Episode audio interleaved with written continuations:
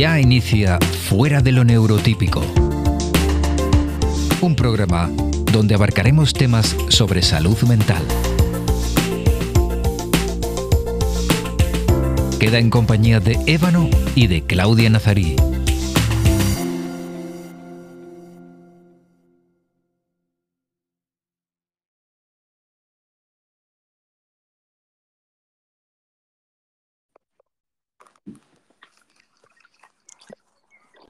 Hola, buenas. Hola. Buenas.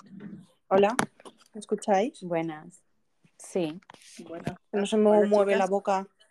No se mueve la boca y digo, ostras, que no. No, pero yo te voy a moverte y estás moviendo la cabeza también. Ostras, a ver un momento. Sí. ¿Quién es Alejandro que se estaba, eh, estaba pidiendo subir? ¿Alguien Ahora. lo conoce? No sé. Eh, chicas, aviso una cosa por si acaso. Sí. Que por si acaso por un casual os paro en un momento, es porque mi jefa me tiene que enviar un vídeo para subir a stories, ¿vale? Entonces, nada, será un segundo, pero yo os avisaré, no obstante, cuando sea. Vale. por si acaso, cosas del trabajo. Y si me problem. permitís, me voy a coger un cigarrito y vengo en 10 segundos. Vale. Vale, vale. Pues buenas tardes, buenas noches, bienvenidos a Fuera de lo Neurotípico. Hoy hablaremos sobre la ciclotimia. Y bienvenidos. Hola Claudia, hola, Ma- hola Macadamia. Ah, bueno, Hola. otro martes más, que cambió, era el lunes. Pero Sí, eh, porque por- a la señorita ayer se le pasó. Y este, pues nada, eh, un espacio donde hablaremos de, de todo lo relacionado a la salud mental y esta vez la ciclotimia. Tenemos de invitada a Macadamia, la profesora Macadamia. porque, Hola. pues, Me conecta el ya- micrófono. Uy, que está muy alto. Ahí tienes mucho eco ahora. Ahora, ahora. Sí, Uy, ahí- perdonad. Casi estoy más cómoda. Vale. Gracias Claudi, Resonance y Franco por estar aquí también. Bienvenida Mel, buenas tardes. Sean bienvenidas, bienvenidos todos, bienvenides. Eh, pues comencemos con, con este precioso programa. Bueno, ten- ya tenemos dos audios. Me Y encanta, tenemos dos audios. me Te encanta. escribí por. Telegram, no sé si me leíste, Ébano. Déjame abrir Telegram aquí en, el- en la tablet para, para poder leer. Sí, porque algo no entendía, porque veía que me tocaba la primera parte, pero la primera parte es descripción general y no hay otra más, entonces no sé, Eh, no sé, no sé, la, la división no la entendí esta vez. ¿Quieres que le vaya dando a... sí, sí. sí, sí. Una Vale. tú, una yo, como siempre. Y ya. Igual Vale, déjame abrir acá para. Hola chicas, vale. Le doy a los audios. Sí. Hola chicas, quiero dejar comentario antes que cada vez que estoy en un show en español, a veces toca un tiempo los comentarios que se juegan o están en una discusión muy em, muy profunda, están metidos en una discusión y, y no quiero molestar, pero están hablando de como em, se puede decir neurodivergento, neurodivergent, em, como es otra palabra que usan en la comunidad de ADHD. em, ADHD, ADHD. Em, sí. Este es un trastorno, él se refiere al TDAH, un lenguaje del TDAH, pero sí, sí, estamos hablando, cuando nos referimos a lo, a lo fuera de lo neurotípico, digamos que estamos hablando de trastornos y eh, enfermedades mentales. Así que estás en lo cierto, bienvenido. Em, comenzamos. Bueno, Claudia está pausada. Tenemos a, a Macadamia yo- acá. Vale, yo Dime, estaba aquí dime. hablando, discúlpame, yo estaba aquí hablando y no había notado que me había muteado. Lo siento. Qué fuerte. No pasa nada, no pasa nada, tranqui. Bueno, Yo si quiero dar las gracias por invitarme. De nada, cariño. Bienvenida, bienvenida. Bueno, estás aquí porque este, tú conoces de cerca a este trastorno y así que es súper interesante y súper importante que tengamos acá, eh, digamos, la referencia desde la experiencia. Así que nada, bienvenida, este es tu espacio para hablar sobre esto. Y bueno, eh, Claudia, si quieres comienzas o le doy yo. Dale tú mejor, dale tú y, y ya ahí donde Ok. tú pares, pues yo sigo y tal. Y, y bueno, Vale. y eso. Em, Mientras voy asimilando el medicamento que me he tomado. Vale, vale, vale. Eh, este, vamos a hablar de la ciclotimia, que también es conocido como, eh, como el trastorno psicomaniático, psicodepresivo. Eh, y bueno, voy a darles una, de- una descripción general. La ciclotimia, también llamada trastorno ciclotímico, es un trastorno poco frecuente del estado del ánimo. La ciclotimia causa alti- altibajos emocionales, pero no son tan extremos como lo podría ser el trastorno bipolar.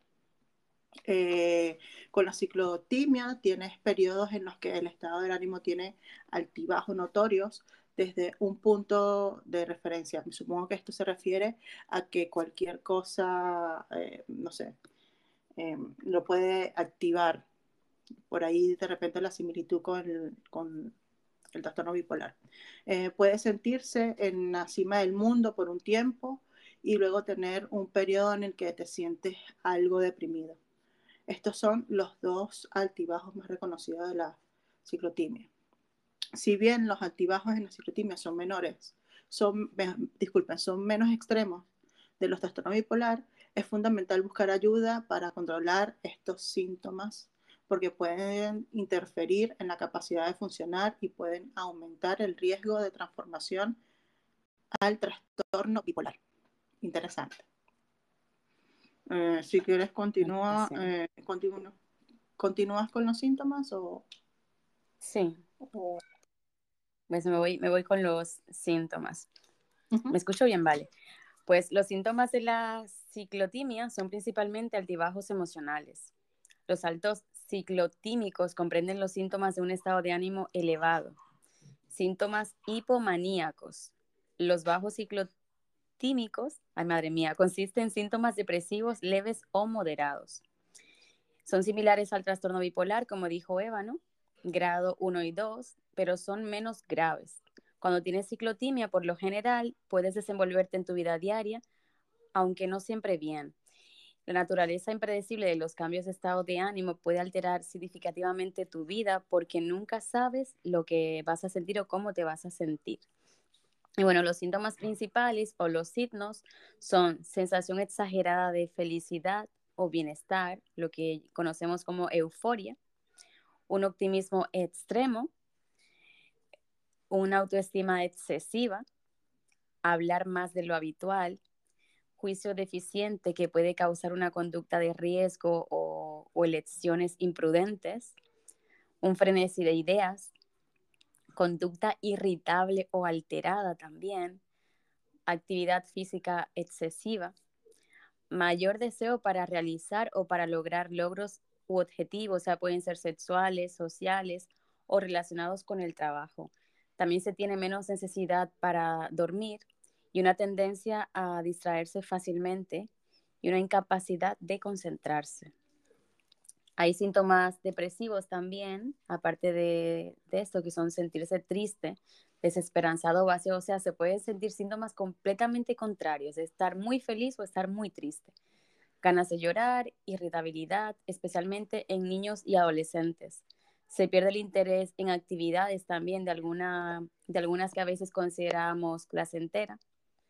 Se cambia de peso constantemente también se piensa como que somos inútiles o que tenemos la culpa todo el tiempo, muchísimos problemas para dormir, desasosiego, fatiga o sentirnos muy lentos, problemas de concentración y también pensar en suicidio o muerte.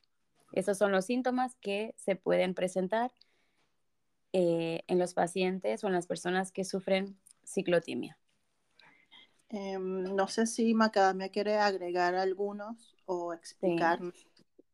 Sí. simplemente quiero hacer un resumen. La ciclotimia es una alteración de estado de ánimo que puede llevar al, extremo, pero no tan alto como la euforia o la depresión, pero no nunca una depresión muy grave.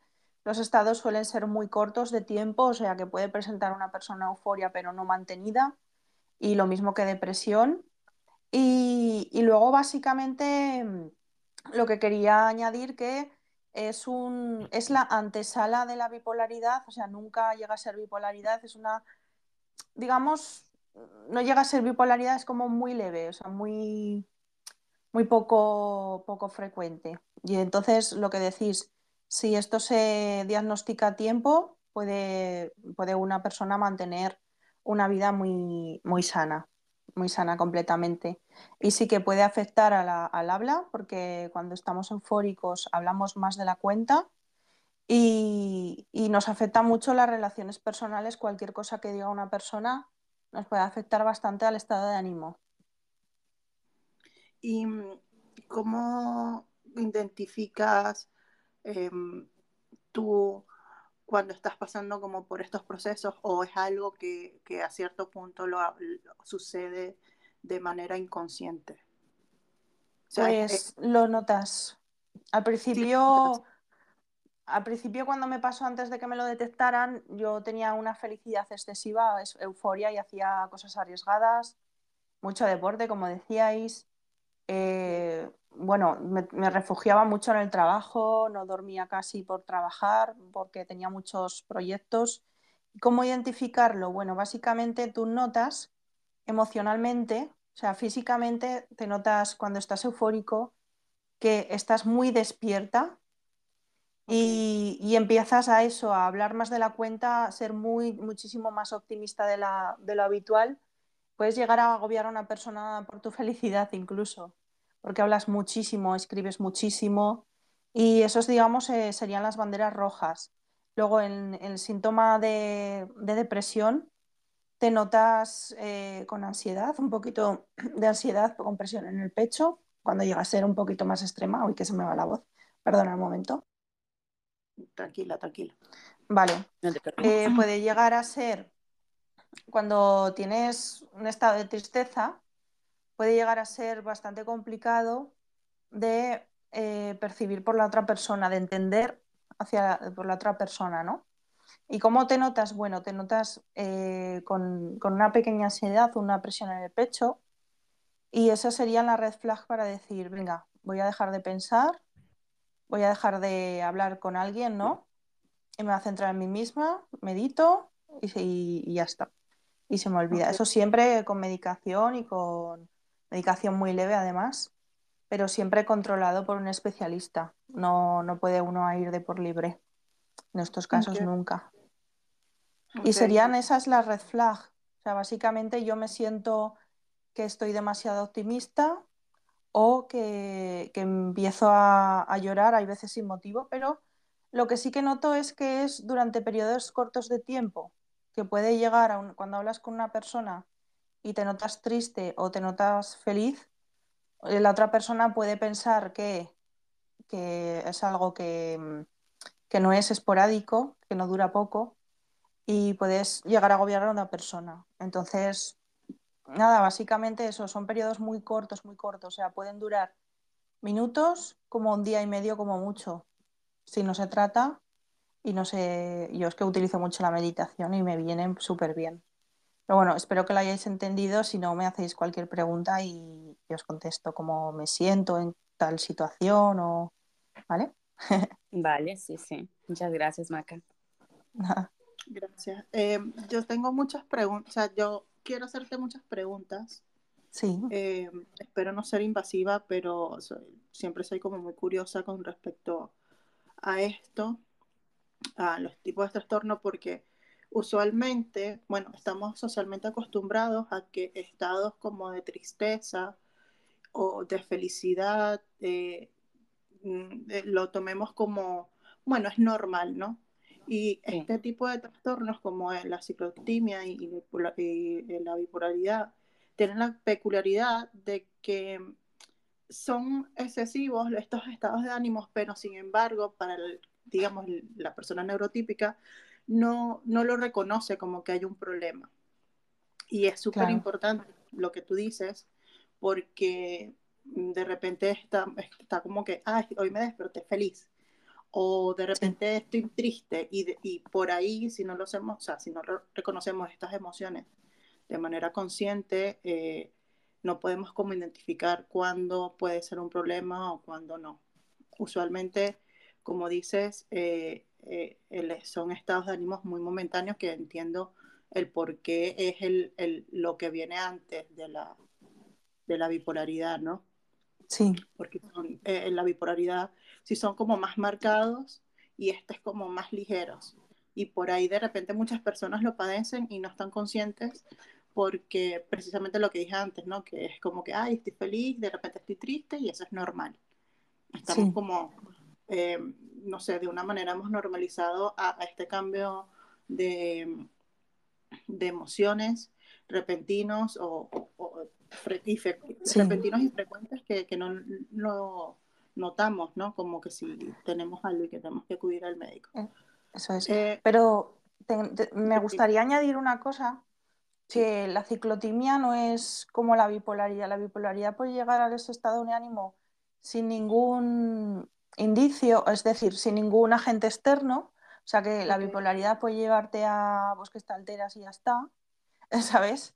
Pero la ciclotimia es, eh, somos personas, yo me considero una persona muy sensible, entonces cualquier cosa que diga una persona, aunque lo haga con buena intención, me puede llevar a, a fastidiar emocionalmente. Entonces, eh, básicamente tengo que tener cuidado con lo que dicen, con lo que me dicen pero sé distinguir, o sea, sé distinguir cuando una persona me lo dice para hacer mal o no, y, me sé controlar. Y, claro, eh, eso era lo que otro se me Eso era lo, que, lo otro que te quería preguntar, cómo, cómo hacía, o sea, para que estos cambios se te produzcan tiene que haber un, tiene que haber un motivo externo, ¿no? Algo como que lo intensiva o, o, que lo produzca, no es algo que tú de repente estás concentrada y feliz, por decirlo de una manera simple, y de repente te sientas triste. No, tiene que haber algún elemento externo que te haga sentir y hacer este cambio, ¿no? Eso es.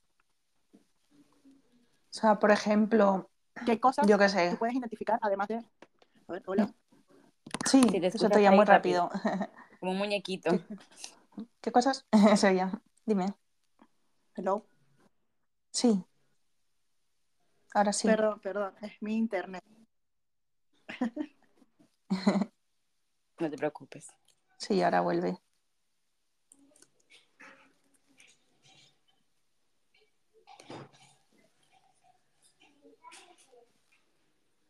Bueno, Eva no está teniendo problemas para conectarse. Ahora. Ya está de vuelta. ok, ya está.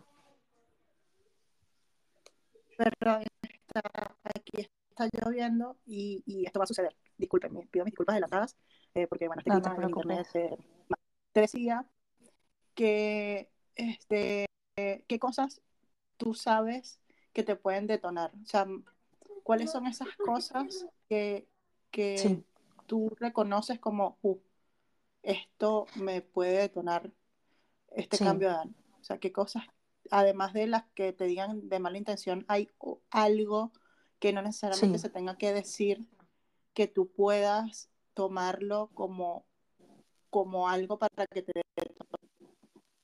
Sí, pues a ver, yo soy una persona que... sea excesivo, como la felicidad. Sí. A ver, yo soy una persona que me considero bastante inteligente, a pesar de que en muchos momentos tengo una autoestima súper baja. Entonces, cuando, por ejemplo, una persona me puede bromear y tratar de, de tonta, digamos, entre comillas, ¿no? De inocente, es cuando, cuando entra mi vena, ¿no? Mi vena de, de cabreo viva, no sé. Está desconectando. Espero que me haya escuchado, si no lo repito, no hay problema. Sí. de vuelta otra vez. Vale. Eva, no, lo que te comentaba, que yo, por ejemplo, me considero una persona inteligente, que aunque, aunque antes tenía autoestima súper baja y tal, y no sé qué, pero bueno, me considero ahora una persona inteligente. Entonces, cuando, por ejemplo, hay una persona que me trata de bromear o de hacerme sentir tonta, y eso es un, es un indicador para que yo diga, hostia, no te pases, ¿eh? ¿Sabes? Y que me, me altera mucho. Luego el tema del amor, a mí me altera muchísimo, muchísimo cuando estoy con una persona Y me trata a ver lo, lo- lo débil que soy de alguna manera, digo, "Mm, cuidadín, ¿sabes? No sé, cuando me ve mis puntos flacos, esas dos situaciones son las que más.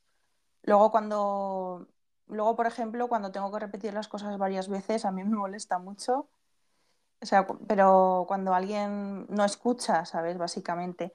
Pero, pero bueno, eh, básicamente cuando yo me siento en algún estado emocional alterado, que puede ser eh, eh, de hiperactividad también máxima cuando entras a un- en euforia, yo tengo mi, mi pastillita, me relaja y a, y a vivir. Cuando me noto con una presión en el pecho, que es pocas veces, y, y luego pues cuando sientes miedo, es una situación que es muy, muy difícil, muy difícil de...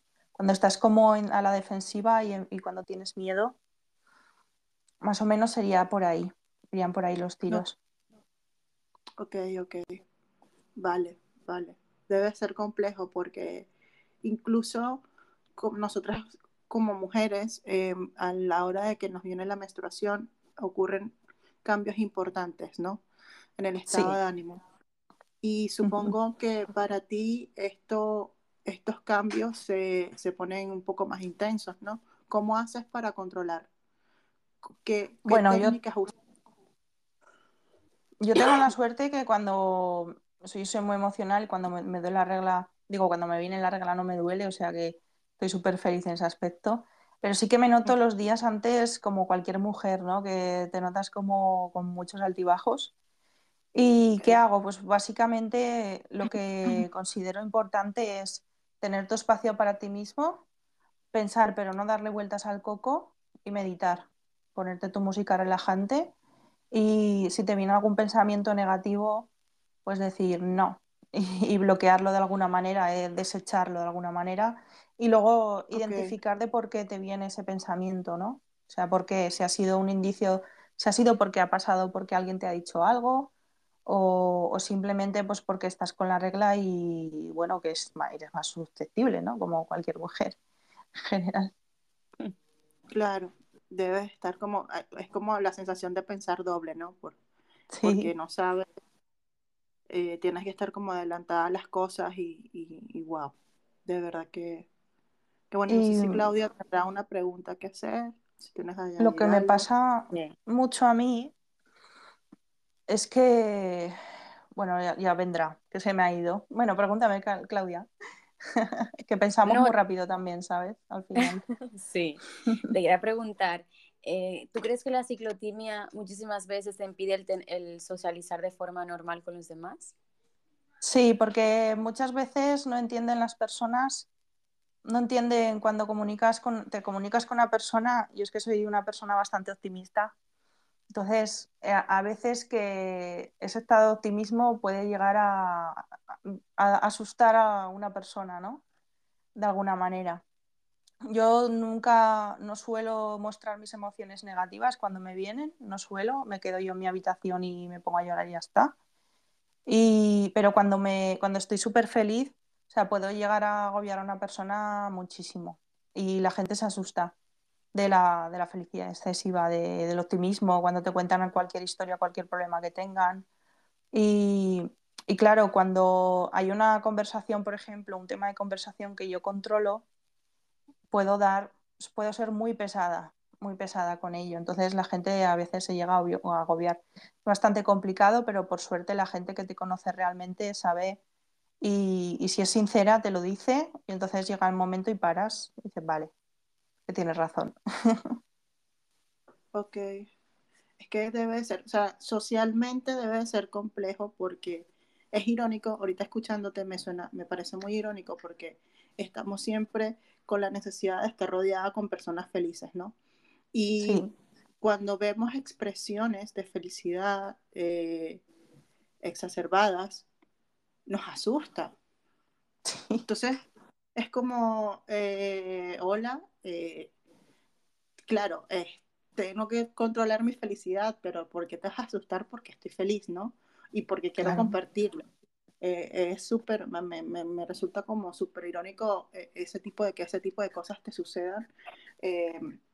y por, precisamente por lo que acabo de decir, ¿no? Igual que, que, que supongo que a todas, tus, a todas las personas cercanas a ti, en algún momento les, les dirás, ¿no? Que, que tienes este trastorno o, o, lo obvias? ¿Cómo, ¿Cómo es? ¿Cómo es este proceso de macadamia a la hora de, de, de, socializar, de, de hacer pues amigos, teniendo esto y sabiendo que hay cosas que eran y cuéntame, cuéntame. Te cuento primero, eh, mi situación era hace siete años que me lo detectaron, ¿vale? Siete años que estoy medicada, pero ya te digo que no me tomo casi nada, es como si no me tomase nada. Y que los primeros tres años fueron un infierno para mí porque tenía mucho miedo de, decirle a alguien me pasa esto, ¿sabes? Pero cuando tomé conciencia y lo dije, lo digo a las cuatro vientos, incluso en el trabajo lo he dicho, no hay ningún problema por decirlo, no te van a echar por ello. Y, luego en las relaciones sociales es muy importante cuando estás conociendo a alguien decir, eh, mira, pues si en algún momento me notas así, ya que sepas que tengo ciclotimia, que no es ninguna enfermedad mental grave, pero que sepas que, bueno, que en algunas situaciones puede ser más sensible de la cuenta y, que no, te preocupes por ello. O sea, quitarle importancia, hay que restarle importancia en general, porque si no, es que si no lo dices, básicamente la otra persona va a decir, está, está más rara que, ¿sabes? Al final es eso. Y, y, hay que decirlo, o sea, yo, yo, creo, yo considero que cualquier persona que tenga una enfermedad mental, sea leve o sea fuerte, yo creo que es aconsejable decirlo en todos los ámbitos, en todos los ámbitos. Ok. Y sin claro, miedo. porque tarde o temprano alguien va a notar que algo te pasa, ¿no? Porque dirán, alguien se lo puede tomar a mal sin tener en cuenta que realmente tienes un problema. Eso es. Es que, es que es muy difícil, porque si, si no lo dices, la persona puede decir, hostia, ¿qué le pasa conmigo? Y se puede hacer una bola a la otra persona también. Sí. ¿Y mm, tú crees que esto también te causa algo de problemas o dificultades a la hora de estar en pareja? Pues por supuesto. Mis relaciones todas han sido bonitas, pero en definitiva ha sido un fracaso porque yo, por ejemplo, a mí no me gustan las personas reservadas, me gusta que me lo cuenten todo. Entonces, cuando había una reserva que no te contaban cosas, yo me entraba en, por decir así, como en paranoia, de decir, es que es por mí, porque actúa así, actuar así, porque, bueno, en esos momentos tiene autoestima un poco baja, pero dificulta muchísimo porque cuando estás feliz te quieren, digamos, te quieren muchísimo, todo es muy bonito, como todo, pero cuando llega lo difícil es cuando la gente sabe si tiene que estar ahí o no, si, si merece la pena esa pareja o no. Entonces yo en muchas situaciones que, que, me he sentido mal, que me dura poco, pero me he sentido mal, eh, al final me han hecho sentir peor porque no lo entendían y, me analizaban, ¿no? De alguna manera, como, vale, pues estás triste por esto, por esto y lo otro. Digo, no me analices tanto, que es un estado, es un estado muy, muy temporal. O sea, no te lo tengas en cuenta, que mañana no va a pasar nada, que voy a estar bien. Y, eso les asusta. O sea, las parejas que están en lo bueno y en lo malo no, pues, no merecen la pena. Pero sí que me ha pasado que pues, ha, fracasado por, por esas cosas también. Claro. Vale. Ahora, viendo un poco a tu, a tu inicio, ¿qué te llevó a ir a, un especialista? ¿Qué te pues, hizo pensar en que yo necesito ir porque algo en mí no está bien? Hmm. Lo mío fue muy random, porque cuando antes de ir a un especialista, yo entré en un periodo de estrés en el trabajo, he trabajado muchísimas horas hasta las tantas de la mañana y hasta un día que un día dije, o, yo mi salud, y me fui con el coche a la playa, me hice la ruta al bacalao como quien dice, fui conduciendo a toda hostia, que no se debe, ¿vale? Y bueno, en un, en un, en un, en un, trozo muy, muy corto.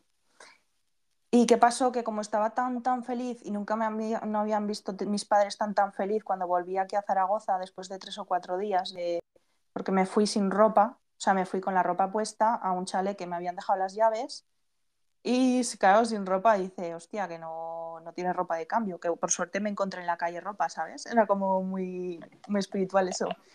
Y claro, volvieron y les conté todo lo que había pasado y dicen, vamos a ir a urgencias que no estás bien. Entonces fue como obligado, entre comillas, ¿no?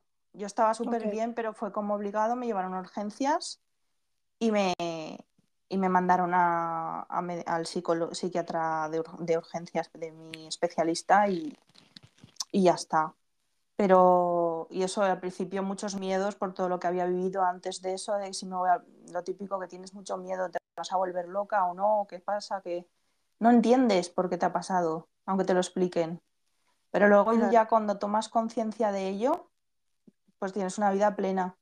Yo me considero, yo considero que, que saberlo eh, me hace ser muchísimo más feliz porque me entiendo, ¿sabes? Es como, hostia, Claro, y te entiendes mucho más, ¿no? Y, y como que eh, recuperas como un tiempo de, de- de ti que, que en un momento como que desconocías y ahora conoces, ¿no? Y como Eso que cobra es. sentido algunas cosas, ¿no? totalmente. Y si tuvieras que darle como una recomendación a la gente para que vaya al médico si siente, eh, si cree, es que no, es que con las enfermedades mentales no se puede como, si crees que o si sientes que eh, es como complejo, ¿no? Asumir Sí. eso, porque uno siempre entra en negación. Pero si tú, con- desde tu experiencia, ¿en qué momento podrías decirle a la gente que, mira, si sientes esto, ve, si pasa Sí. esto? Como cosas muy específicas, podrías dar como Sí, cosas muy puntuales para ir al médico y, y ver si sí. poseen esto. Las dos vertientes, ¿vale? No solo de esta enfermedad, sino de cualquier otra. Dos vertientes, dos indicadores que pueden hacer sentir que algo está mal. Es la, la tristeza extrema, ¿vale? O moderada incluso. Y, y la felicidad extrema, pero en el sentido de hacer cosas muy arriesgadas, como por ejemplo decir que le den por culo a mi jefe, me piro y, y aunque tenga cosas que pagar, me piro. Yo qué sé, eh, hacer, hacer cosas muy, muy arriesgadas de eso, gente que se coge el coche y va toda hostia como un loco, como un buitre, eh, es decir, eh, cuidadito. Y sobre todo, aunque no sea una enfermedad mental, eh, lo que voy a decir, pues que podría ser, ¿vale? Cuando notéis que las relaciones personales no funcionan, es porque algo te pasa en la mente, ya sea tus creencias, ya sea lo que sea, algo pasa.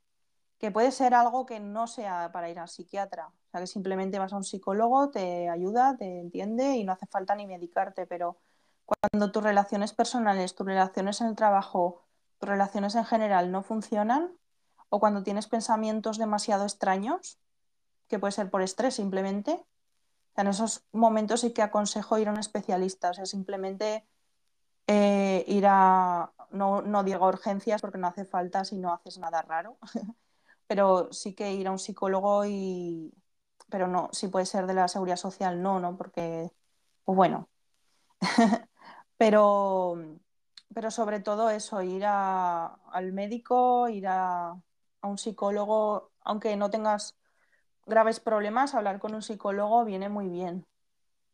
Bueno, yo tengo psiquiatra, pero es, es de la seguridad social y yo le hablo, yo le hablo y pues está ahí para firmar papeles, lo que digo yo.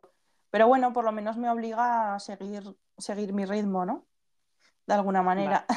No me hace mucho pensar, que me haría más pensar un psicólogo, ¿no? Pero es que Claro. yo considero que cualquier persona, tenga altibajos o no, tiene que ir a un psicólogo. Porque todos tenemos algo en el corazón o, en la mente, donde sea, que necesitamos eh, mejorar de nosotros mismos, mejorar autoestima, mejorar lo que sea. O sea que que es algo que siempre recomiendo. Ir a un psicólogo no es estar loco, como hay gente que dice, vas a un psicólogo porque estás loco. No, por supuesto que no. Es un amigo más, es, bueno, es un amigo, no, es una persona que no te conoce de nada y le puedes contar todo. No como un amigo que a lo mejor dices, uy, igual no le cuento tal cosa. No Sí, sé, ya, o sea, sea como sea, sí.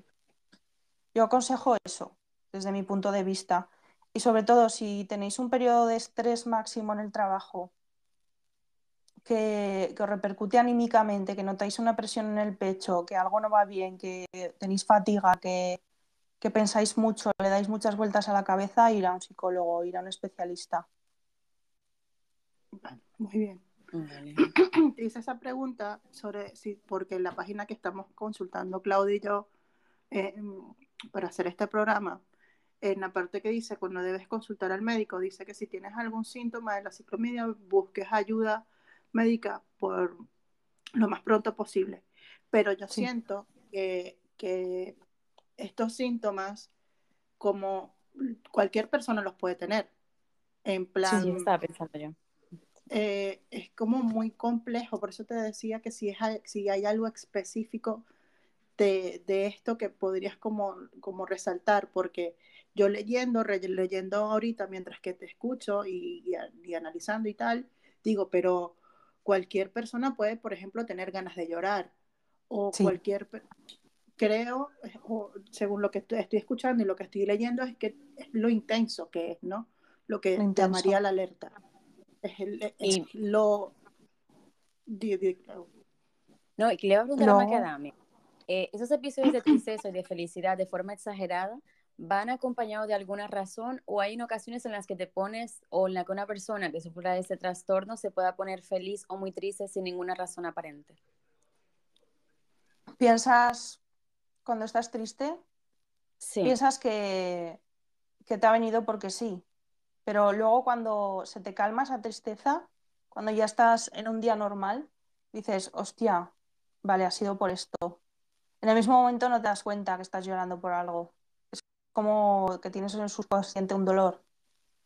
Y, Vale. y luego en cuanto a la triste, a la euforia o felicidad, eh, para detectar una ciclotimia haces cosas que nunca harías, que nunca has hecho habitualmente y cosas bastante locas. Entonces ahí hay que tener cuidado cuando sales demasiado de tu zona de confort, ¿no? vale. Ve, Irónico, es muy irónico porque siempre te dicen, sal de tu zona de confort. Sí, pero con sales- límite. Exacto, tienes como que estar como hiperconsciente de ti, ¿no? Y de tus emociones y tus sensaciones para poder eh, saber, ¿no? Eh, cuándo está bien dentro de lo que se puede, dentro de estos límites, y cuándo está mal, ¿no? Y interesante, es. es interesante. Es Muy que mm, yo me considero, considero que la ciclotimia, por lo menos a mí, me afecta en, yo sería más tirando a un trastorno afectivo. Porque todos los sentimientos de alguien, todos... Al principio cualquier sentimiento de una persona a mí me entraba, ¿sabes? Me entraba y me- en vez de sentir empatía me entraba a mí y, me y esa energía se me metía. Ahora no, ahora empatizo. Pero cuando dice algo a alguien que va referido a mí, ya es cuando digo, hostia, está diciendo por esto, esto y lo otro, y ya cuando empiezas a pensar y darle vueltas a la cabeza. Que antes me pasaba mucho, ahora no, la, la verdad que estoy, puedo decir que estoy un 80% feliz y que bueno, siempre tengo algunos momentos, pero en este año, por ejemplo, solo he tenido dos o tres momentos mm, de tristeza y han sido leves, o sea, algunas horas y tampoco. Ok. Con respecto a la empatía, Macadamia, cuando, como, como, o sea, cuando empatizas, ya te estoy ordenando porque aquí en esta cabecita hay TDA y todo se vuelve una locura, pero eh, cuando empatizas, empatizas con límites, porque si Mucho. empatizas demasiado te puede llegar a afectar, seguro entiendo, lo que esta persona está sucediendo, ¿no? Sí. Yo, por O sea- ejemplo, he aprendido a controlar esa eh, empatía, es ponerte en el lugar del otro. Ajá. Y yo me pongo, para decirlo así, yo me pongo en el lugar del otro, pero nunca, si está pasando por un mal momento, nunca lloro. Ni aunque se haya muerto alguien, nunca lloro. O sea, tengo un autocontrol, a veces creo que es excesivo. Y luego, ¿qué pasa? Que vas acumulando, vas acumulando esa tristeza que no has sentido en ese momento, hasta que llega un día que es como una- un vaso que se va llenando y petas. Y te estás en tu cuarto y petas. Y dices, no sabes por qué. Y luego ya cuando te quedas en frío dices, hostia, por esto, esto y lo otro, que lo he reprim- re- reprimido. Soy de reprimir mucho, entonces por, por controlarme de alguna manera esas emociones, porque la ciclotimia es muy emocional, muy emocional, entonces de alguna manera tenemos que controlarnos. Y, y yo, por ejemplo, cuando me cuenta alguien un problema, empatizo eh, y digamos que yo a mí los problemas de otros no es que no me importen, porque sí que me importan, escucho, ayudo, pero es como que cuando termino esa conversación por un oído me entra y por otro me sale. Es como que no sientes luego no sientes pena, ¿no? Como muchas personas que pueden sentir pena por una situación y estar run run. O sea, yo tengo marco límites. No sé, es algo muy extraño. No sé si va con mi persona o va con esto, pero es lo que, lo que hago y lo que siento, ¿no? ok, ok, ok. Bueno, em, no sé si Claudia quiere continuar leyendo em, la parte que sigue o ¿Pensamientos suicidas o, mm, o las sí, causas? podemos hablar de eso y, y- y, bueno, preguntarle a Macadamia si quiere contestar con respecto a Sí, los pensamientos suicidas. sí, sí. Lo leo yo. Bueno, aquí la página Vale. dice que aquí la página dice que este que si bien los pensamientos suicidas pueden ocurrir con la, con la ciclotimia, es más probable que ocurran si aparecen si, este, en, la, en la bipolaridad, en el trastorno bipolar, de bipolaridad, pero que puede suceder momentos. Tú has tenido pensamientos relacionados con la muerte y con el suicidio, que igual muchos por ahí en un momento hemos pensado en esto, pero lo que quiero saber en sí es qué tan intensos son, más que cuántos has tenido o si has, o sea, quiero saber Ujú. la intensidad de esto, porque creo que aquí lo importante es lo intenso del pensamiento, más Sí. no el pensamiento en sí, ¿no? Vale. Yo nunca he pensado en suicidarme o en la muerte, en que me quiero ir y no quiero, bueno, en esas situaciones, ¿no?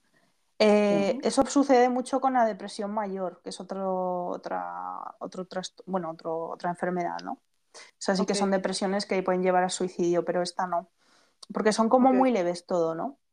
Pero sí Mm, que he tenido, sí que me he autolesionado, he tenido bulimia y puede ser un pensamiento suicida también, por decirlo así, para que lo entendáis. Vale. ok, ok, ok.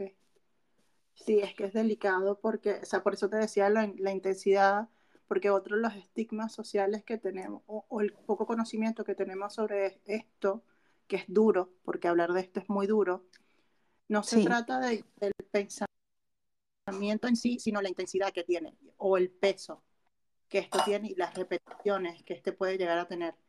Y, y, y, por ejemplo, yo que tuve eh, la oportunidad de trabajar con una persona que sufría, o bueno, todavía sufre porque está viva, eh, era mi jefa de bipolaridad, ella sí tenía como este pensamiento recurrente, pero me parecía curioso porque no era un pensamiento de lo voy a hacer, no era el Mm. pensamiento de me quiero morir, sino que pensaba en eso como, como algo que iba volando por ahí, no sé si me explico, sí. no era como... Yo te mm, tengo que aclarar ahí eso porque temas psicológicos sé bastante. Bueno, aparte que he investigado sé, comportamientos y tal. Cuando una persona de verdad, se, de verdad, ¿eh? se quiere suicidar, no lo dice. Y es Sí, completamente feliz hasta que hace, me voy. Pero no se lo dice a nadie. Y si una persona no se quiere suicidar, lo dice. Si de verdad no quiere. Para que Es lo alguien que la, para que alguien lo impida, Mm. Sí, eso es. intentando Como a ver quién me quiere. también. Sí, Sí. eso es. Em, bueno, yo tengo de, de- eh, con, con tema de suicidio eh, una experiencia muy cercana. eh, hace un año más o menos, un poco más, uno de mis primos que amaba como un sobrino de 17 años se tiró por la ventana y eh, es el- el- mirándolo de una manera, no sé, muy fría, lo que me hizo ver esta situación fue que él no le dijo nunca a nadie. Era el adolescente que ayudaba a sus compañeritos de clase, que siempre estaba, ¿sabes? Como era un líder, eh, eh, eh, o sea, excelente, tenía gestos, digamos, sociales muy nobles de hacer que sus padres le, le cocinaran o, o le prepararon un jugo, un litro o varios litros para llevarlo a la escuela y compartir con sus amiguitos que no tenían. Em, esto mirando que, ponernos en contexto, Venezuela, Caracas, Venezuela, un país donde se está pasando cosas, él tenía la intención de como de aportar, ¿no? Y ayudar a los que no tenían, que estudiaban con él. Y sí. lo más, lo más, lo que me hizo pensar más en esto, que, que, que para mí escucharlo es como muy asertivo, es que él nunca lo dijo, nunca lo reflejó, nunca dijo me voy a tirar, nunca dijo me voy a hacer, no, nunca lo dijo.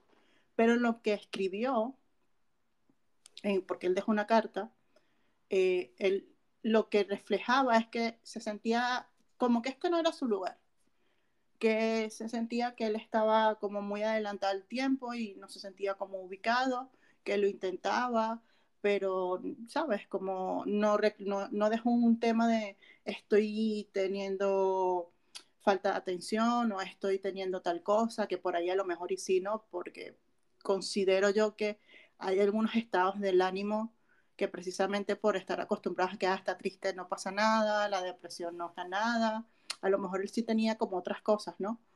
Que si con un poco de ojo, a lo, quizás se hubiese visto o ir al médico o algo pero él nunca dijo nada. O sea, eso ahí me puse a investigar más y a leer más y, y, y a hablar con, con, conocidos del mundo del arte que han intentado por una u otra razón. Y todos llegaron a la conclusión de que eh, si bien lo venían pensando, pero el pensamiento ya era como más eh, de las personas que lo intentaron y, y, y, gracias a Dios están vivas, era como ese, el, el, el, pensamiento de, ¿y si hago esto? ¿no? Como que comenzaron con, ¿y si hago esto? ¿Y si hago lo otro? Y nunca pensaban en, el, en, en los demás, porque también están los que quieren llamar la atención y, y lo hacen como para, pensando en, en, que los demás se van a sentir culpables. Mientras que sí. las personas que lo intentan y lo llevan a cabo, como en el caso de mi sobrinito, nunca, o sea, yo siento que nunca tienen la idea en la cabeza de, de yo siento que es como el impulso, que a lo mejor estoy súper equivocada, yo, yo lo vi como, como que ya no puedo más con esto, no puedo más con nada, nada me va a nada, nada, no tiene solución nada, me voy. Y, y lo decidió así, ¿no? Como que eh, yo tengo una, a partir de esa, de esa experiencia, tengo como una opinión súper eh, fuerte respecto del suicidio y, y el, al punto de que me hizo respetarlo, porque decidir, y esta es la primera vez que hablo abiertamente de esto y me toca, ¿no? Pero decidir hacer algo por su bien, porque lo que me reflejaba en la carta, cuando mi madre me la leyó, fue como que, que él, se, él sentía que esa decisión era la mejor para él y que iba a estar mejor.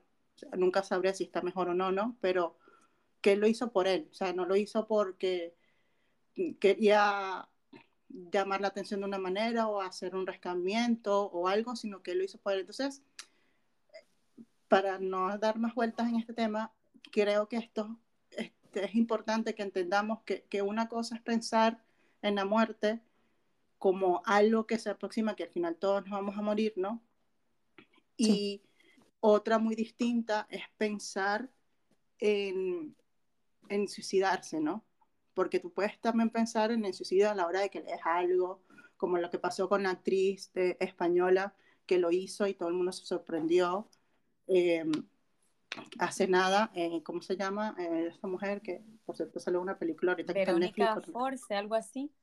Verónica, exacto, ella, que estuvo en Masterchef y se retiró de Masterchef y tuvo como, como una especie de colapso pero ella lo decidió también, ¿no? O sea, como por su bien, porque estaba sufriendo, porque se sentía más, además la presión de la, de la sociedad y todo eso, que, que, digamos como nosotros sin ese pensamiento no vemos lo que nuestras acciones pueden causar en otras personas y, Y es súper importante eso, ¿no? También de entender de que las personas que se suicidan muchas veces es para huir de un montón de cosas que suceden alrededor, eh, de las cuales nosotros no estamos conscientes en algún punto y, y es importante, ¿no? Que tengamos como eso ahí.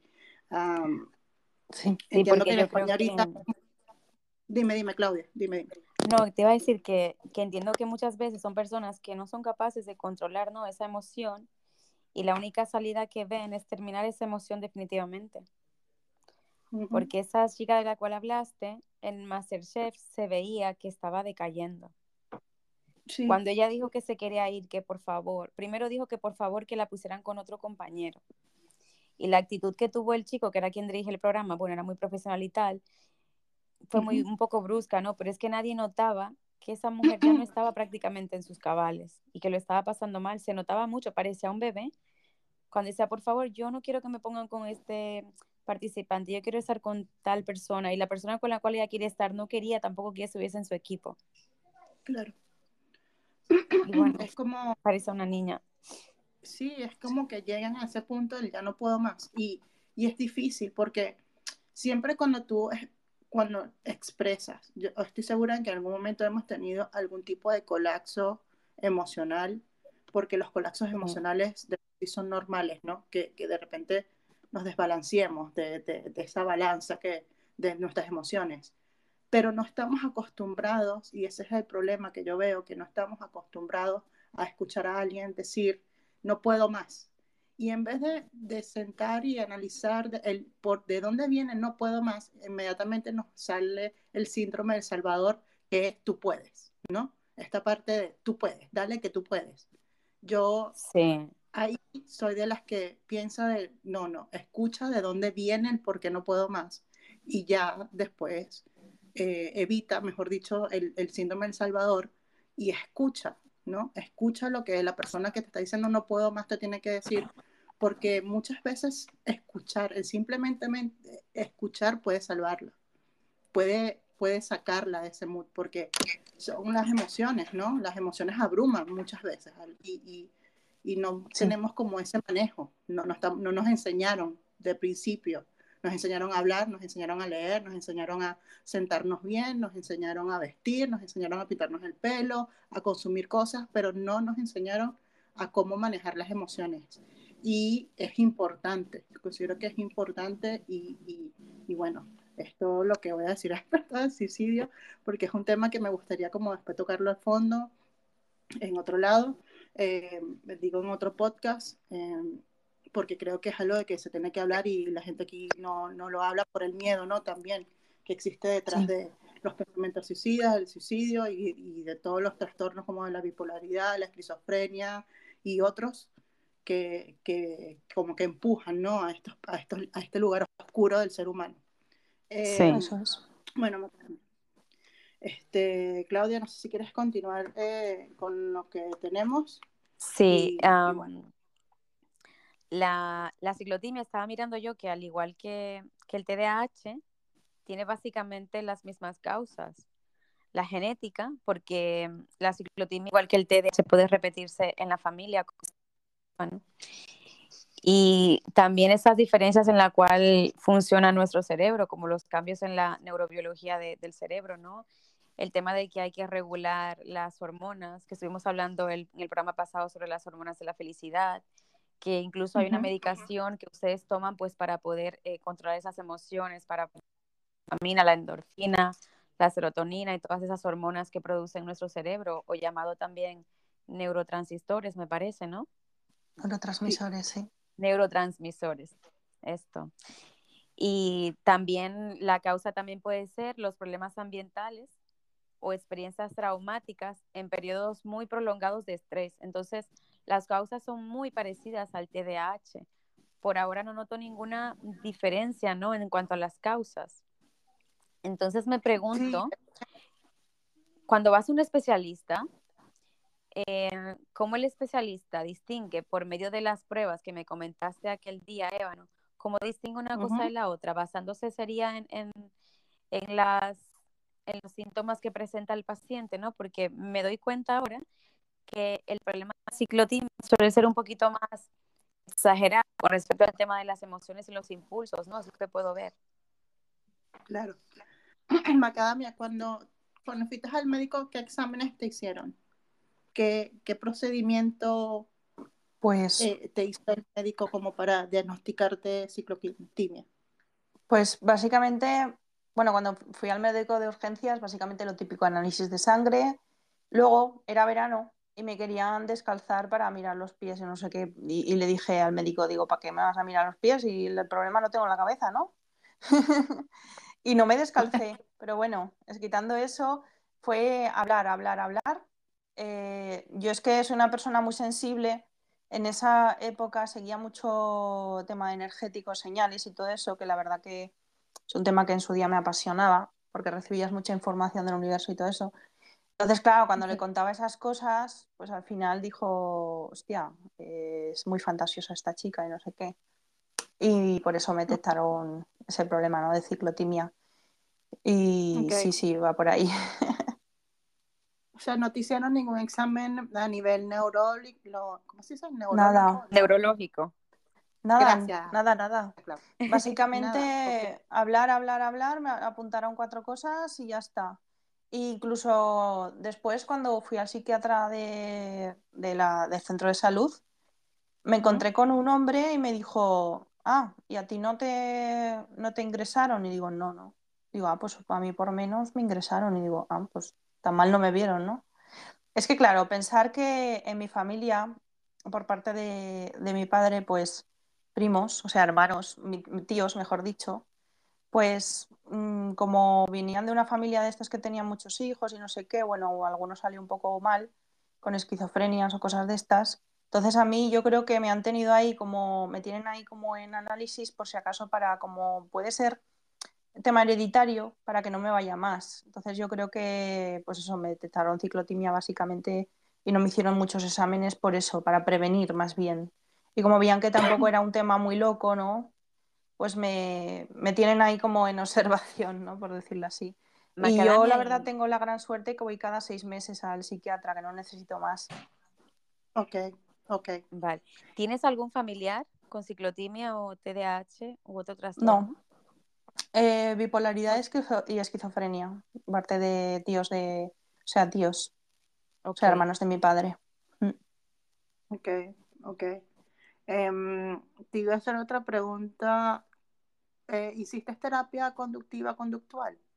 Nada, yo Para- simplemente hablar, hablar y ya está. Ok, ok. No me, no me han hecho ninguna terapia de nada, no, no, no sé, no lo verán necesario, no lo sé. Ok, ok. No, o sea, te lo pregunto es como para, para saber, o sea, para saber como qué tipo de, de, de terapia, si se quiere decir así, hacen los especialistas para, para llevarlo, ¿no? Para, no sé, aprender a controlar las emociones, que eso lo hace Nada. mucho la terapia conductual. A mí simplemente me Ok. pregunta, ¿qué tal? ¿Qué tal el trabajo? ¿Qué tal la vida? ¿Qué tal los amores? ¿Conduces? Eh, ok. tal, Mira, pues apunta las cuatro cosas y dice, ah, vale. Y simplemente lo que hace es un contraste entre los seis meses anteriores o los seis meses siguientes para ver si cumplo mis objetivos, para ver si no cambio tanto de opinión y cosas así. Ok, ok, Ok. vale, qué bueno, qué bueno, qué bueno. Eh, bueno, continuando aquí con, con lo que estamos aquí leyendo, están los factores de riesgo que dice que se cree que la cicloquimia, eh, ciclotimia es relativamente poco frecuente. Sin embargo, es difícil eh, precisar las estaciones ciertas, eh, ya que algunas de las personas no están diagnosticadas o se les diagnostica erróneamente con otro trastorno del estado de ánimo como la depresión. Y tiene sentido porque eh, el estado de felicidad no lo ven como un estado de felicidad excesivo, sino más bien se enfocan más sobre la parte triste, ¿no? Entonces, Sí.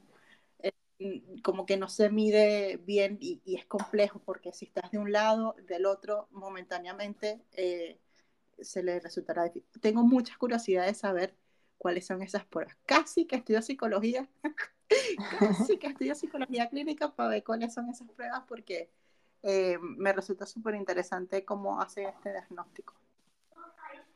Eh, luego continuamos con las complicaciones. Sí. Aquí estoy. Que, ¿Aló? ¿Aló? Aquí No sé estoy. si me fui. Bien. Ok. ok. No, estás Estaba con los ojos cerrados. Ahí relajada. Sí, a ver si me hace efecto. Pues vamos con las complicaciones.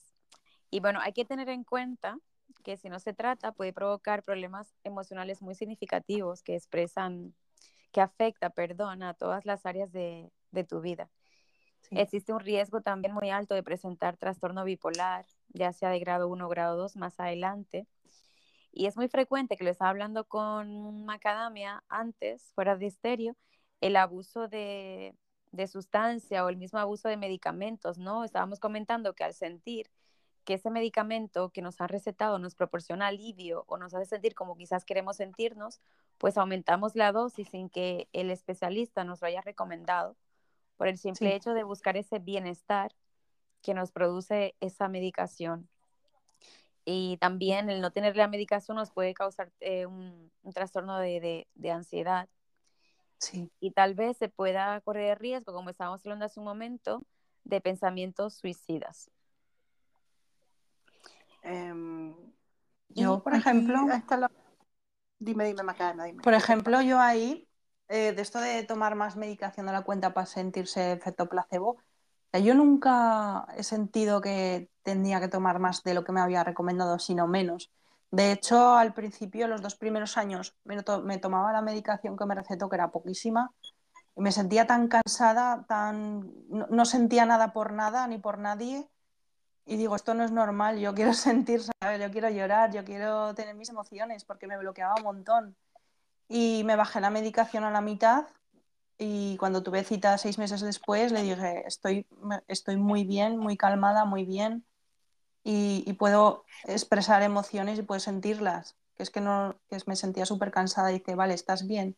Y me dejó esa medicación. Lo tomé por mi cuenta. Yo no, yo no recomiendo hacerlo, ¿vale? Pero a mí me, bueno, me, me ayudó mucho tomar esa decisión. Pero nunca he tomado más de la cuenta por evitar, porque yo creo que tomar más de la cuenta sería, aparte de por efecto placebo, por miedo a, a que te vaya todo a más. Creo que Sí. siempre hay que hacer caso a los especialistas, a no ser que te sientas alterado tomando la medicación que te han recomendado y vayas y te suban, ¿no? Pero que, que sean ellos los que, los que suban o bajen. Es muy... Eso, eso tiene que ser el especialista. Por eso siempre están las urgencias, ¿no? Sí. Sí. Bueno, y, y con respecto a la medicación, Macadamia, ¿notaste un cambio eh, consciente de esto? O sea, ¿notaste como el cambio Sí. consciente? ¿Qué, Sí. ¿Cómo lo notaste? ¿Qué, qué pasó? Pues mira, el primer año y medio no era yo. O sea, me levantaba por la mañana y tenía un sueño, iba por la calle como un zombie, como un zombie. Y se lo decía al, al psiquiatra y no, no me la bajaba. Digo, es que no, me sentía súper mal. Hasta que poco a poco yo creo que trabajé yo mis propias emociones y eso ya no me afectaba casi tanto, ¿no? ¿Y, y cuál era la pregunta que estaba yo pensando? Se te fue. ¿Qué, cómo- Se me fue porque empiezo a hablar y me emociono de, o sea, siento tanto que, vale, y al principio eso, me sentía súper cansada, pero luego ya te vas acostumbrando un poquito a, ese- a esa dinámica. Y, o sea, las personas, las personas que empiezan un tratamiento siempre como están en, en prueba para ver si les funciona esa medicación o no, al principio van a sentirse como zombies y no van a sentir ningún tipo de emoción. Entonces la gente alrededor dirá, hostia, esta que es un palo de hielo, ¿sabes? Es un, es un cubo de hielo. Pero, pero eso, yo me sentía así, yo me sentí súper cansada durante un año y medio, me repercutía para todo, es que no podía, siempre pienso en, en- cosas creativas, ¿no? Y, y no, no podía pensar creativamente, no podía escribir, no podía, leía algo, no me enteraba, estaba como zombie perdida. Y se pasa súper mal porque dices, voy a estar así toda la vida, pero hasta que eres consciente, dejas los miedos a, la- a un lado y vives con ello, ¿no? Claro, claro, claro. Bueno, eh, este, bueno, yo nunca he tomado medicamentos eh, para mi TDAH, nunca he tomado y por eso te preguntaba cómo que se siente, Sí. porque yo nunca, no, no sé, es que es difícil porque no es como cuando te tomas una pastilla para quitarte el dolor, ¿no? Que tú sientes que se te quita el dolor. Sí. Em, creo que el funcionamiento de estos medicamentos para, para enfermedades mentales, o en este caso trastornos, que no es lo mismo enfermedad que trastorno, eh, es distinto, como que no lo noto, o sea, yo creo como que no se nota así como que Ay, me quitó el dolor o, o más bien como que vas notando como la conducta, ¿no? O, Te bloquea emociones. Te bloquea. Exacto, si, si sientes emociones, eh, lo sientes, es como que si estás dopada, porque por ejemplo, Sí. eh, la el- lo estuve preguntándole a mi madre en la última conversación que tuvimos aquí, Claudia, y, y me, de por qué me retiró los medicamentos cuando estaba niña. Sí. Y una de las respuestas que me dio fue que me veía como, como dopada, que estaba como Sí. todo el tiempo drogada. Mi hermano y yo, que parecíamos ahí unos, eh, bueno, no voy a usar la palabra que ella usó, porque me parece que es demasiado ofensiva, pero que estábamos ahí lentos, que estábamos lentos, Sí. dopados, que no hacíamos nada, y eso ya no le gustó, le dio miedo, y nos las quitó. Y se quedó con la medicina homeópata, que en mi familia se cree mucho de esa medicina, tiene mucha creencia con respecto a eso, y nos siguió dando como las gotitas y estas cositas, ¿no? Para regular, que sean flores de Bach, que todavía hoy lo, lo sigo tomando, eh, y que son buenísimas para, eh, no sé, ataques de pánico, ataques de ansiedad, si no quieren tomar medicamentos farmacéuticos, las flores de Bach son buenísimas. En- vas a la farmacia, las pides, te hacen como un coctelito de cosas naturales y, y va bien.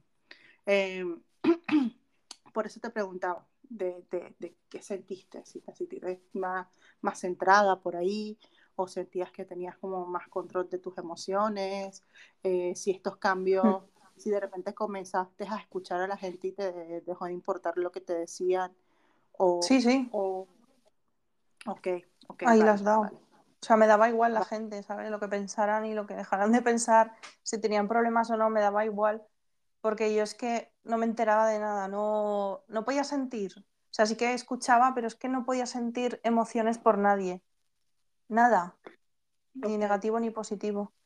Es muy duro, es muy duro al principio, hasta que lo que digo, te vas trabajando, pero tienes que trabajar tú mismo. No te Sí. pueden ayudar, no te, te pueden ilustrar un poco, pero te tienen, tienes que darte tú en la mente y sobre todo quitarte esos miedos, que los miedos nos paralizan. Sí, Sí, sí, sí. Perdón, sí, sí, los miedos son... Los miedos es algo que, que podríamos hablar después, pero los miedos es, es algo que, que, nos que nos paraliza muchas veces, pero también puede funcionar como de motor, ¿no?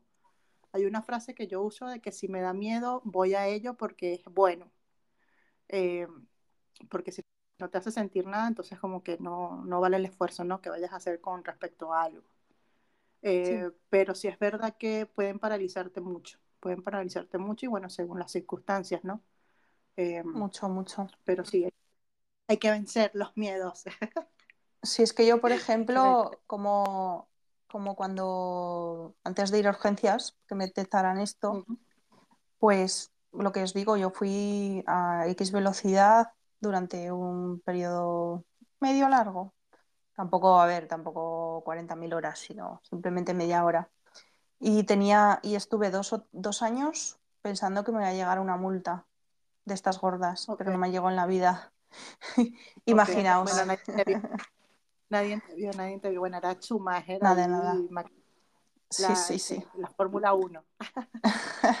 Fórmula 1, De noche. Sí, bueno, peligroso, peligroso. Sí, Yo- por eso no, no. Una, no sé conducir, eh, digo por fortuna porque creo que con mi edad debe ser complicado manejar, pero no sé conducir eh, y tampoco sé andar en bicicleta. Entonces como que estoy segura de la alta velocidad, al menos que me monte en una patineta y lo haga, ¿no? Pero, o en un monopatín, que no creo tampoco que un monopatín vaya a dar mucha velocidad. vaya a dar mucha velocidad. Pero, Yo es que siempre me ha gustado conducir, de hecho, bueno, con, con esto me conducí un poquito después también. Me quitaron el coche, bueno, que ahora se lo di a mi hermano porque aparte no lo usaba, ¿vale? Pero claro, eh, mi ex me recordó un día de, de lo típico de, ay, pues si tienes coche, pues que te lo dejen y vas a tal sitio, me vienes a buscar, tal, no sé qué. digo, ya, pero es que no me lo van a dejar y, los- y de hecho se lo pedí y no me lo dejaron. Y claro, en ese momento me entró un bajón de, y, y bueno, de la bulimia, ¿no?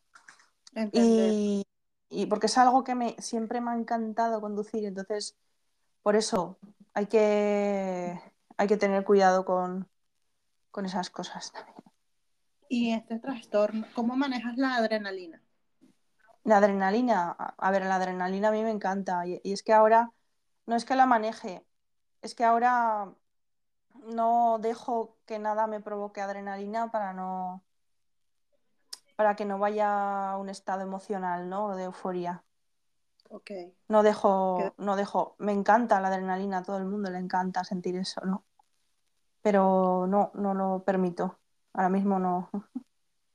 Te mantienes ahí al margen de. Me mantengo, me mantengo en paz y sin, sin que circunstancias externas pues me, me afecten. La verdad que considero que me, me encuentro muy bien, que puedo controlar mis emociones y que, y que eso que puedo, puedo ser, puedo vivir, ¿no?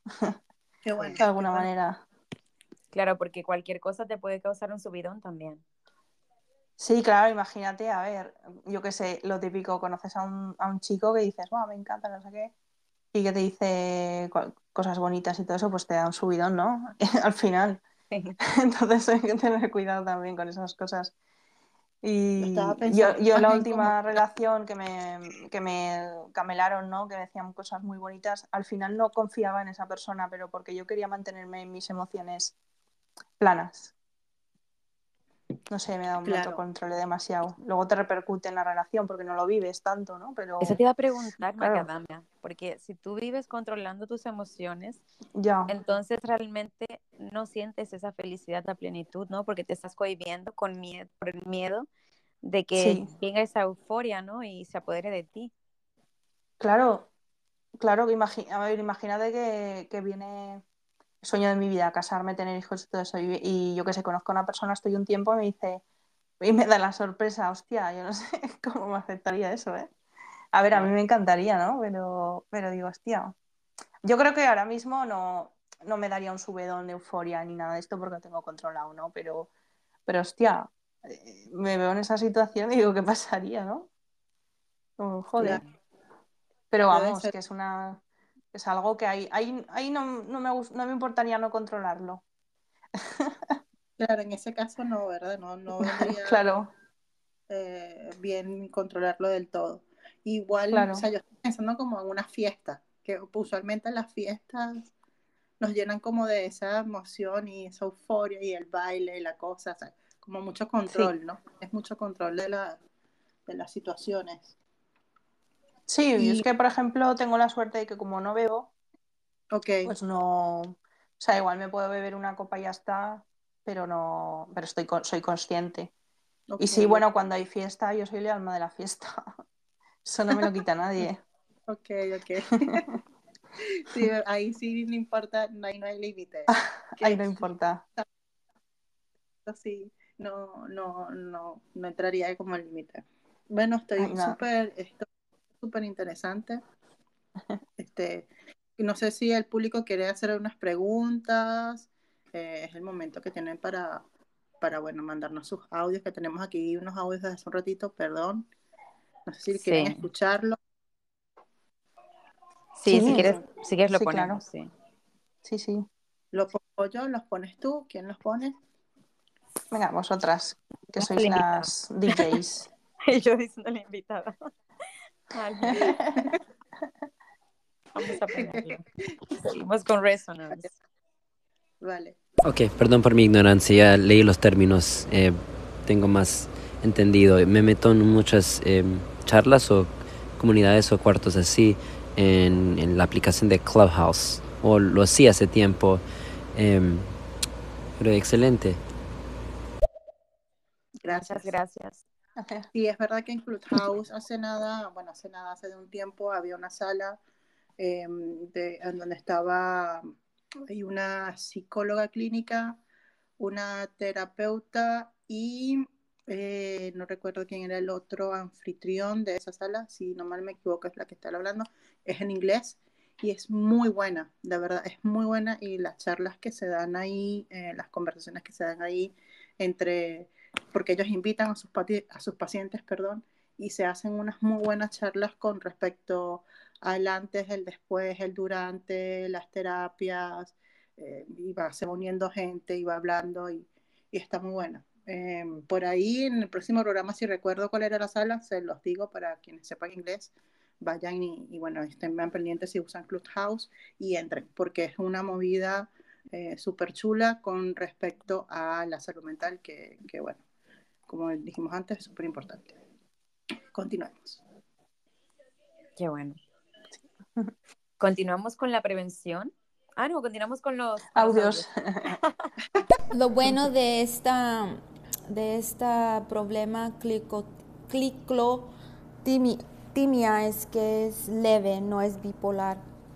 Y hay muchas cosas que puedes hacer y muchas de esas cosas positivas es que a veces eso se controla y la gente puede vivir normal sin medicamento. Pero el bipolar se ocupa medicina. Me acabo de acordar de una cosa, que mm, la ciclotimia, que no lo he dicho, la ciclotimia se cura. No es como otras enfermedades mentales que son crónicas, que se quedan para siempre, para toda la vida y siempre tienes que estar ahí. Se cura. Mm. Sí, estaba leyendo aquí en Wikipedia eso. Ahorita, porque me dice la pregunta, te iba a preguntar así, ¿y es curable? Sí, sí, totalmente. Que sí, es curable y bravo. qué bueno. qué bueno, qué bueno. Ah, mira, la y todo. Sí, Macadamia tiene su maquinita. ¿Te la compraste? Luego me dices, porque estoy loca por una de ellas, ni siquiera para hacer podcast, sino para yo misma estar aquí con una aburrida. Luego te la paso. O mandar audios a mis familiares con cosas. Tenemos otro audio también. Sí, muchísimas gracias, Claudia. Claudia. Claudia otra vez. Bueno, chiquititas, bueno, chiquititas, mujeres bonitas, me tengo que regresar a trabajar, estaba escuchando. Qué linda. Se escuchan bien bonitos, bien bonitas se escuchan. Ay, gracias. Claudia es un amor, me encantaría hacer podcast con ella otra vez. Sí, sí, hay que hacer, hay que hacer. Eh, hay que hacer muchos podcasts juntas. Eh, bueno, eh, este es el momento de mandar sus audios si tienen otras preguntas. Y no sé si Claudia tiene otras, más, otras preguntas más y Macadamia tiene algo más que añadir. Mm, yo, yo creo que lo he dicho todo, todo en general, o sea, como me siento, cuando me siento, cuando me siento como... Una pregunta, no sé si lo has dicho. ¿A qué edad te detectaron esto? Lo dijiste, vale. ¿verdad? Espera. 28. A los 28 años, vale. ¿Tú crees que No, 27, perdón, 27. Vale, y mm, este trastorno lo tenías tú desde antes, o sea, ¿no sabes si ya lo tenías desde pequeña y no te lo habían detectado? ¿O fue no algo sabía. Que... No lo sabes, vale. No sabía, pero sí que es cierto que, bueno, yo de pequeña sufrí bullying, sufrí una serie de cosas y, bueno, siempre he tenido una vida feliz, a ver, que por bullying tampoco fue malo. Pero siempre he sido como una, veletilla, o sea, yo me cabreaba mucho, yo a veces estaba muy feliz y tal, siempre había unos altibajos, ¿no? Pero yo creo que le pasa a mucha gente, pero no eran, no eran, no sé, no eran tampoco mm, para mirarlo. Pero bueno, siempre me he sentido, luego cuando, cuando descubrí esto, digo, ah, pues a lo mejor me comportaba en ciertas situaciones así por esto. Mm. Pero no, pensando en que si es curable, también debe haber como una especie de causa, digamos como algo así como el cúmulo del estrés y, y de cosas y traumas, no sé, creo que por ahí debe, porque si es curable, em, además de lo, lo, que decimos antes de las cuestiones genéticas y todo esto, creo que este es un trastorno que puede ser causado o puede ser la consecuencia de otras cosas. O sea, me da la impresión de que, puede, de que se puede que puede, que el cúmulo de traumas o de, cosas que, de, emociones, de situaciones con emociones extremas, te pueden Sí. llegar a causar esto, ¿no? Puede ser como una causa más allá de lo genético o, Sí. no sé, creo que por ahí Sí, puede, puede ser, ser, ¿no? puede ser porque yo, yo, yo a mí me, me saltó cuando tuve un periodo de estrés bastante fuerte. Ok, Y, pero también fue una época do- cuando estaba entrenando comunicación gestual, que haces mucho análisis de microexpresiones, que entras en estado de alta concentración siempre, que, que ves todo como en cámara lenta, porque ves las emociones de la gente como en cámara lenta, como si fueran un vídeo, los fragmentos de un vídeo. Y, y- y al, al saber que podía, que tenía esa capacidad, al final eh, veía tantas emociones de la gente que era como, hostia, hay que tener cuidado aquí, hay que controlarlo. Y claro, las emociones de los otros, más el estrés, más no sé qué, yo creo que, que fue un punto de inflexión, ¿no? Para hacer pa. Y eso sí, sí. Yo creo que fue in- un indicador eso. Traumas ya infantiles y todo eso, no. Lo único que he sufri- sufrido el bullying, que lo pasé mal, pero lo típico que me insultaban y cosas de estas, por destacar en clase básicamente. Y bueno, lo típico de cuando eres pequeña, que pasa muchas veces por desgracia, ¿no? Pero, pero bueno, fue un periodo de estrés, sí. Puedo decir que, que fue por eso. claro. Bueno, ahí tenemos como una posible causa. El, Sí. el estrés excesivo y el cúmulo de emociones pueden Y el, llevar y el, a des- eso, ¿no? desa- el desamor también. Desamor Wow. también, porque esa época, sí, sí, sí. Maldito También. Mm, Ojito con el desamor, ¿eh? Yo estaba pensando el otro día que el desamor puede ser considerado hasta una enfermedad, porque, porque, o sea, Con tantos síntomas, normal. No, bueno, tantos síntomas, no, sino lo fuerte que, que puede ser un desamor. O sea, lo que duele, lo que causa, el- el- los cambios anímicos que ocurren. Ojo, no lo digo no, yo lo dice Sí. un documental de Nat Geo, por si acaso alguien ahí dice, ah, Alexandra, no, no, no. Nat Geo tiene un documental que habla sobre el desamor, búsquenlo en YouTube, y este, lo, uno lo pasa muy mal. Sí, sí. Pues, Ya va, esperen que voy a llamar a mi ex para decírselo la mentira. Sí, sobre todo eso, si sientes estima, ¿no? Al final sientes estima por una persona y, y te afecta y saber que no ha funcionado o que ha funcionado. No sé, vives muchas emociones y al final, como piensas en lo bonito, pues cuando hay un desamor, pues lo pasas muy mal, ¿no? Sí, la Y hay que tener cuidado, esa bajada, esa bajada, hay que tener mucho cuidado. Sí, sí, sí, hay que estar ahí mosca, pendientes. Y hacer Em, actividades, cosas que nos distraigan y salir de esa zona. sí, Mm. ¿no? Porque mm, es duro a veces, es duro, es duro el desamor. Sí. Deberíamos hacer un podcast, yo estoy aquí que deberíamos hacer un podcast de esto, ¿eh? hablando del El desamor. amor, la peor de las enfermedades. No, Sí. es que todo el mundo habla del amor, todo el mundo habla del amor, pero muy poco se habla del desamor, Sí.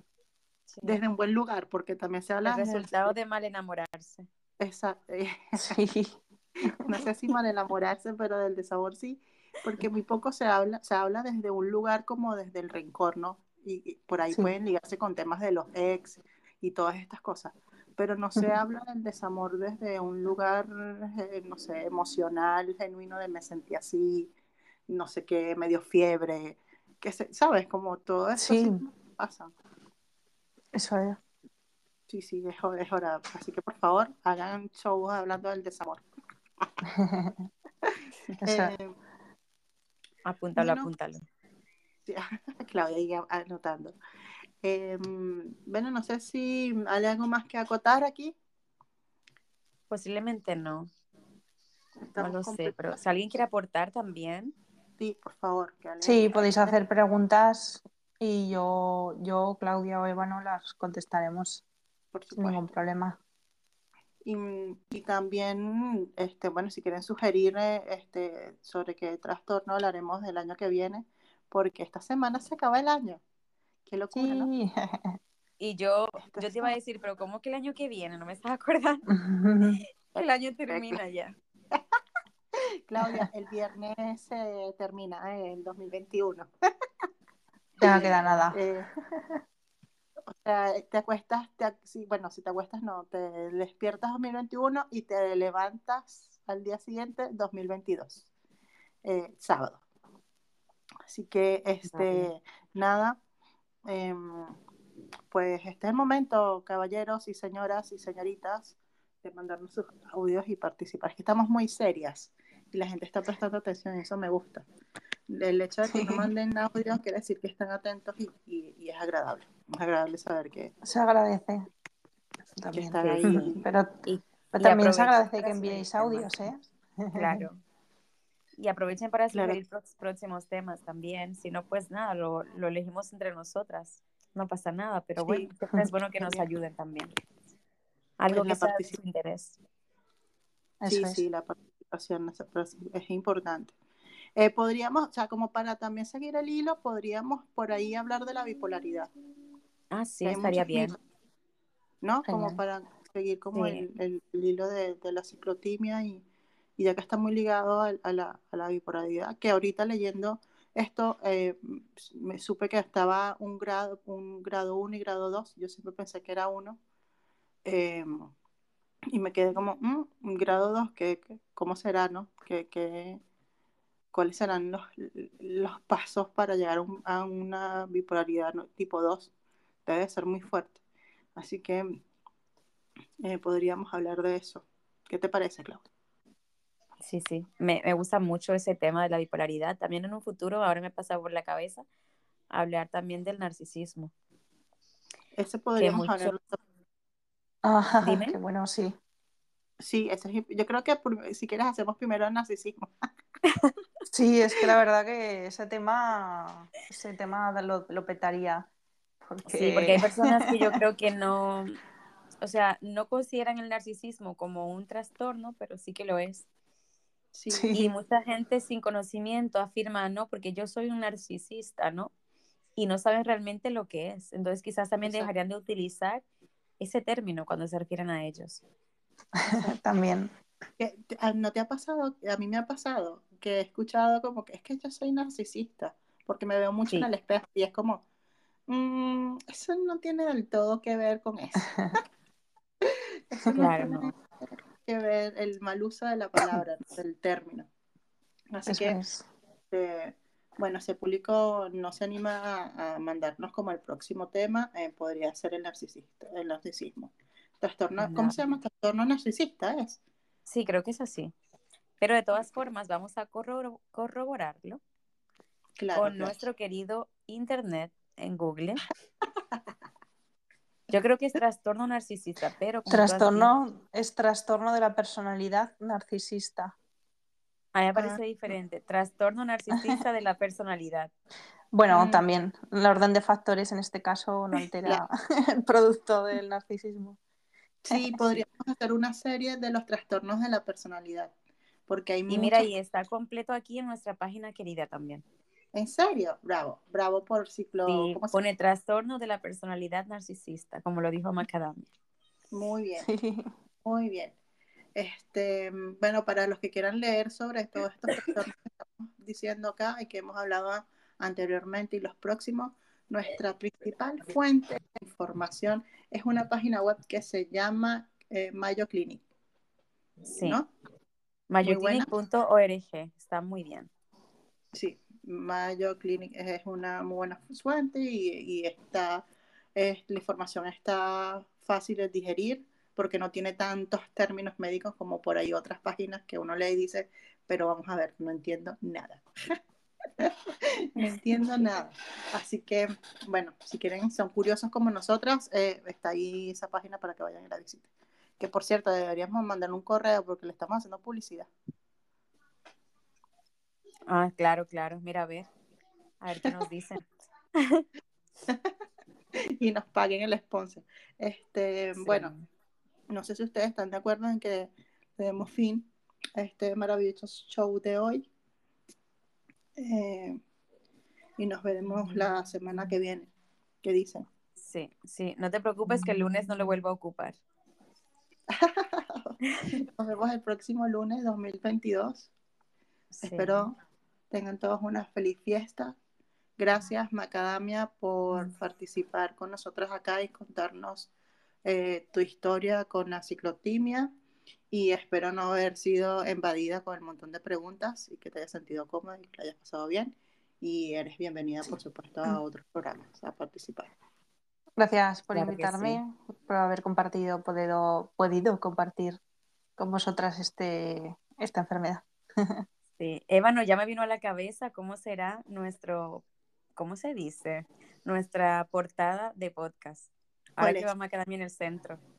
He pensado en que utilices los avatares de aquí de esta aplicación en medio de un cerebro donde estemos conectadas las dos. ¡Ah! Eres una genio.